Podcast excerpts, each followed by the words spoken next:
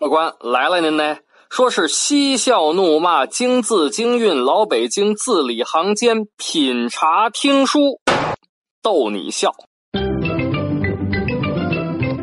本节目呢由喜马拉雅 FM 独家播出啊！感谢您收听老北京茶馆。我呢是喜马拉雅上最会讲北京故事的丁儿爷。咱们呀，接着上回书的给您讲。上回书咱们说到黄河铁牛定国运，隋朝老臣降唐王。啊，上回讲到这个屈突通啊，腾楞跳下马来，面向东南方向，倒头便拜。啊，主上，主上，老臣心有余而力不足。臣之心，天地可见呐！啊，说完之后，以头触地，长跪不起。那边呢，屈突通的儿子赶紧赶赶过来啊，这这这搀搀扶起老父亲。桑显和啊，借机会收编了剩下的屈突通的士兵。一声铜锣响亮，收兵了。路上无话。啊，咱们讲快一点哈！中间路上无话。三天之后，桑显和、屈突通、屈突寿、窦从一行人来到了长安城。啊，那这个时候李渊干啥呢？您别着急啊哈，咱们的老规矩，我呢给您沏上一杯茶，您听我慢慢的白话。这李渊在长安城啊，就等屈突通的消息呢。突然之间，就听见快马来报：“报报报报！屈突通将军已归降。”哎呀！李渊一拍大腿：“嘿，你看这这没啊？开心啊！呃，赶紧安排人啊，来人呐！呃呃，设宴款待。”啊，就是安排吃饭，请客，请客吃饭嘛。时候不大，就听见外头稀溜溜溜溜溜人喊马嘶。李渊知道啊，哎，这是屈突通到了，赶紧啊！正官吕然把上上下下收拾利落，然后呢，提着袍子往外跑。您说干嘛还得提着袍子往外跑啊？那时候人呢穿的那个宽袍大袖，你要是不提着袍子，回头踩着袍子边您窟窿给绊倒了怎么办呢？啊，提着袍子往外跑，外头窦从带着刘文静、桑显和屈突寿陪同着屈突通往里头走。哎呦，这李渊也是着急啊，跑的也快点哎，快快快啊，差点哎呦哎呦。差点和窦从撞了个满怀，李渊抬头一看，哦哦，窦将军啊，文静啊，呃，这位是啊，这位是桑显和将啊，桑将军，呃呃，屈突寿将军啊，屈突寿将军，啊，这位啊，这位就是屈突通将军。哎呀，李渊一看呐。屈突将军，我与将军真是相见恨晚呐。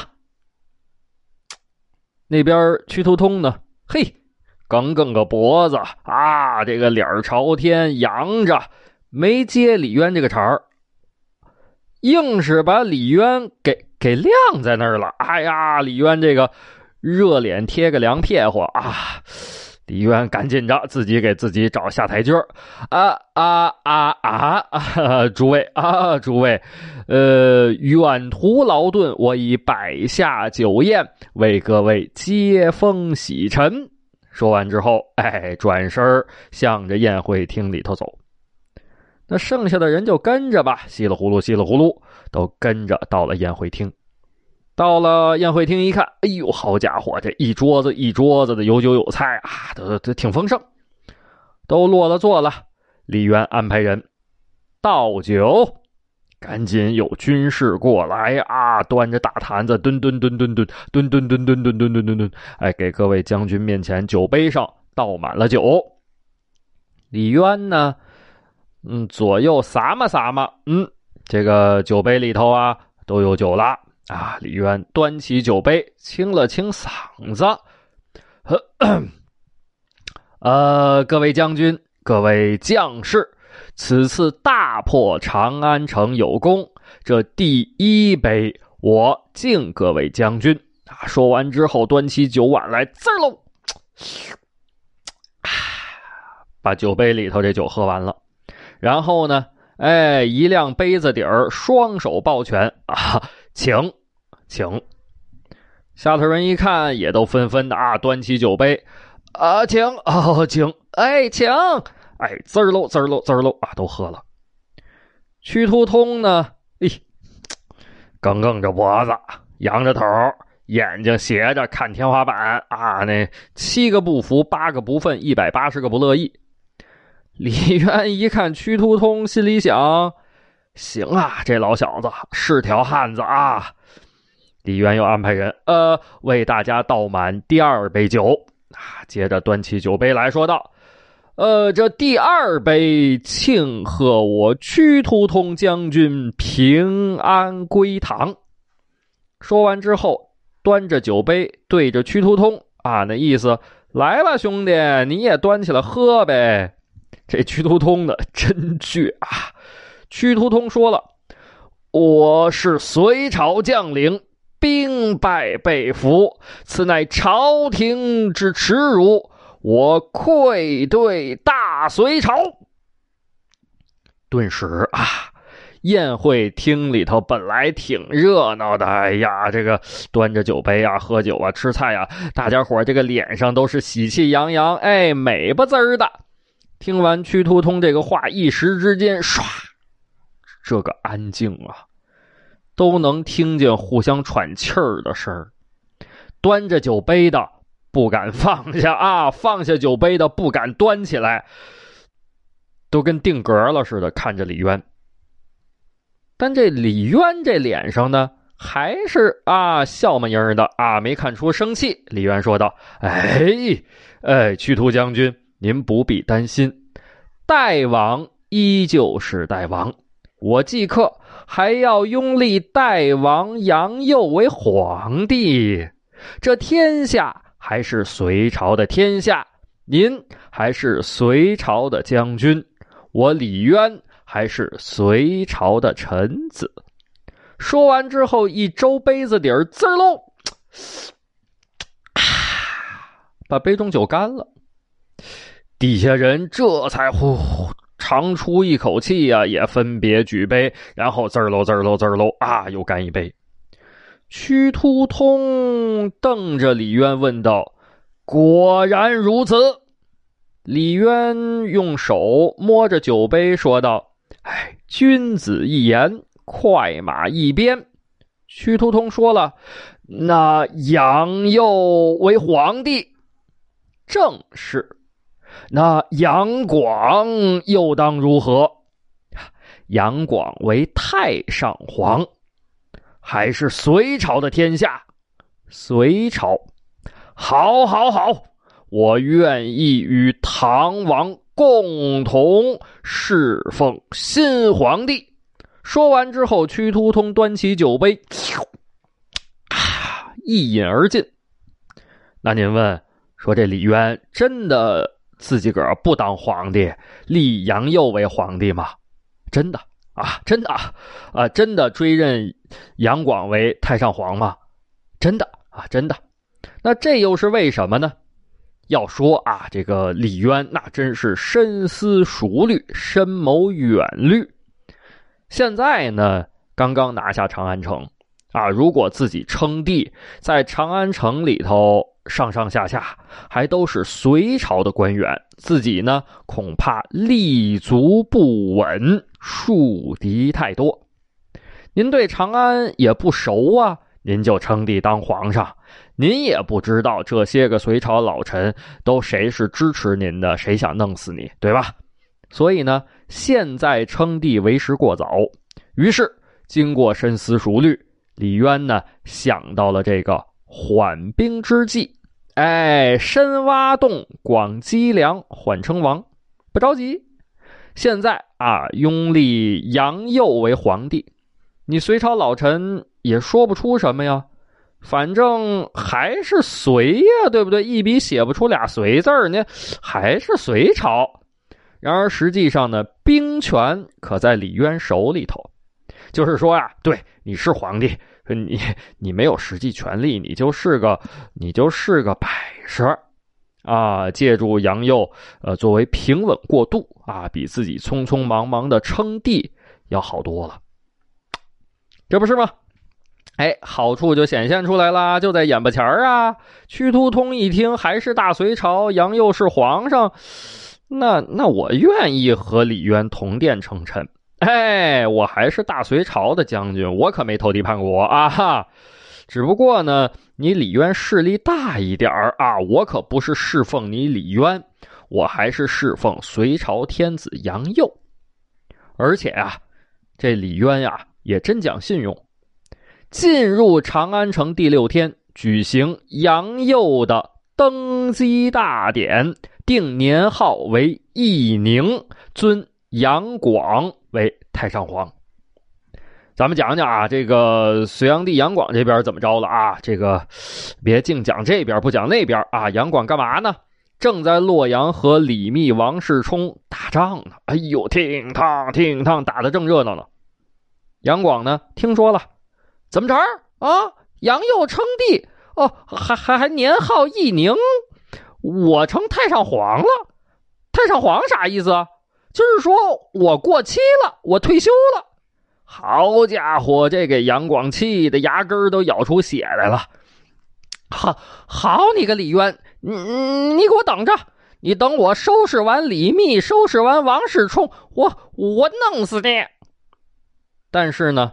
让杨广想不到的是，还没等自己个儿弄死李密呢，就有人开始琢磨怎么弄死他了啊！那谁这么大胆子，想弄死杨广？其实啊，想弄死杨广的人多如牛毛，多了去了。关键您得问谁这么大胆子，还得谁这么有能力能弄死杨广。这个呢，咱就要讲到一个人啊，这个人的名字叫宇文化及。宇文化及呀，其实本名他不叫宇文化及啊，本名叫什么呢？本名叫这个坡野头化及啊。坡野头是个匈奴的姓所以呢，呃，坡野头化及是个匈奴人。这个坡野头家族啊，祖上是给鲜卑宇文家族当奴隶。啊，中国呢也有这个传统，对不对？叫奴随主姓啊，就是说谁家的奴隶就姓谁家的姓您到宇文家当奴隶，您就不能姓你的破野头了，您该姓宇文，您就姓宇文啊。讲到这儿呢，呃，咱就得把这个时光月份牌啊拨了拨了啊，拨了到这个公元六百一十八年。公元六百一十八年。隋炀帝杨广已经在洛阳待了两年了，每天干嘛呢？啊，就是和他那萧皇后以及各位大美女啊醉生梦死。一个呢是这人啊，他确实是贪图女色；还有一个呢，杨广也觉得天下大乱，自己这心里头啊焦虑烦躁。啊，借助醉生梦死来麻痹自己，比如说啊，你要翻翻啊，这个《新唐书》《旧唐书》啊，上面都有这个记载啊，叫杨帝取镜自照，对萧后言：“好头颅，当是谁来砍？”萧后大惊，忙问何故发此言。杨帝苦笑：“贵贱苦乐更迭为之，亦复何伤？”啥意思啊？就是说有一天啊，隋炀帝杨广自己个儿拿镜子照镜子的，哎，然后一边照一边自言自语：“哎呀，你看我这脑袋长得不错，这么好的脑袋，最终是被谁咔嚓一刀给砍掉的呢？”所以啊，杨广人家自己个儿知道啊，自己这个统治啊快结束了。当时呢，被李密啊、王世充啊围困在洛阳城。啊，自己的军队虽然人多，但是呢，这个坏事儿也就坏在人多上了。啊，人多呀，是战斗力强，谁也不敢惹您。但是人多呢，需要的粮草也多啊，这人吃马喂，再加上被围城，这这这消耗太大啊，是都是人心惶惶。而且呢，出来好些年了，杨广的军队大多数都是关中人，一出来打仗那就是好几年，哪个不想家呀？你想老婆的，想孩子的，想爹妈的，军心就散了。于是乎，啊，每天都有好多人偷偷的逃出军营，逃回老家。杨广一听，怎么着？逃跑？那不行啊！都跑了，我就光杆司令老哥一个了。来人呐，把逃跑的人都给我抓回来！啊，结果这还还还真都抓回来了。抓回来之后呢，就地正法，呃，砍头示众，严肃军纪。啊，这啊噗呲啊，杀了好些个逃兵。可是啊，这没制止住啊，阻止不了士兵出逃。哎，这这怎么办呢？弄得这个隋炀帝杨广脑瓜仁疼。而且呢，更让隋炀帝杨广脑瓜仁疼的是啥呢？他不仅是士兵偷偷逃跑，甚至文武大臣都商量：哎哎，年兄，要不咱跑吧？呃，是啊，年帝，呃，你准备怎么跑啊？这这这文武大臣都商量说怎么逃跑啊？就在这些个商量逃跑的人里头，有这么两个人。啊，一个呢叫宇文智己，啊，您听这名字就知道和宇文化及有关系是吧？哎，还真让您猜着了。这个人呢，就是宇文化及的亲弟弟。啊，另外一个人叫虎贲郎将司马德堪。宇文智己有谋略，擅长谋划，但是呢，他没有军队啊，没有兵权。虎贲郎将司马德堪。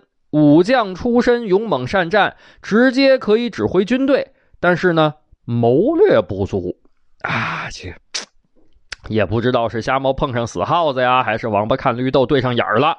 哎呀，这个两个人凑到一块儿了，正好取长补短啊。话说有这么一天，宇文之吉突然请虎贲郎将司马德堪过府饮宴。啥啥啥叫国府饮宴啊？就是我请客啊，请他到我家里头来吃饭。这个司马德堪呢也没多想啊，但是一进这个宇文智吉的家门，宇文智吉就安排人，快快快快快，赶紧赶紧啊啊呃，关门关门啊，关大门关门谢客，吩咐手底下人呢，你们都给我记住了啊，甭管谁找我啊，就说我不在家，听见没有？哎，说我出去了。啊，记住了啊，记住了啊！手底下门房啊、仆人啊都点头，哎哎哎，知道了。这个司马德堪一看，啊，这怎么个意思？这宇宇文大人今天怎么神经兮兮的？正琢磨呢，啊，宇文智吉拉着司马德堪来到客厅。司马德堪一看，哎，这不是说吃饭吗？这也没有酒菜呀！啊，司马德堪正蒙圈呢。宇文智吉拉住司马德堪的手，说道：“哎，司马将军，现在是天耀王随英雄并起，同心叛者以数万人，乘机起事，此乃帝王之业也。” 司马德堪一听，吓一跳啊，赶紧哎哎哎，撒手撒手撒手，赶紧甩开宇文智吉的手，倒退两步，倒吸一口凉气。那个宇宇宇文大人，您是最近偶感风寒，发烧烧糊涂了？呃，看着也不像。要不您这大白天怎么说胡话呢？宇文智吉长叹一声：“哎，这怎么是胡话呢？时局如此啊！”司马德堪又上上下下打量打量宇文智吉，呃，宇文大人，我懂啊，您这个。皇上派您来的，来打探我底细是吧？您放心，我绝对忠心呢，忠心于皇上啊，请皇上放心。哎呀，宇文智吉这个气呀，一跺脚说道：“糊涂，糊涂呀！”那到底儿宇文智吉和司马德堪后来又怎么样了呢？啊，由于时间的关系，咱们今儿个就讲不了了。啊，下一集，下一集咱们接着这个往下讲啊。在这儿呢，呃，也麻烦您给评论个六六六啊，我在这儿谢过您了，谢谢，谢谢您啊。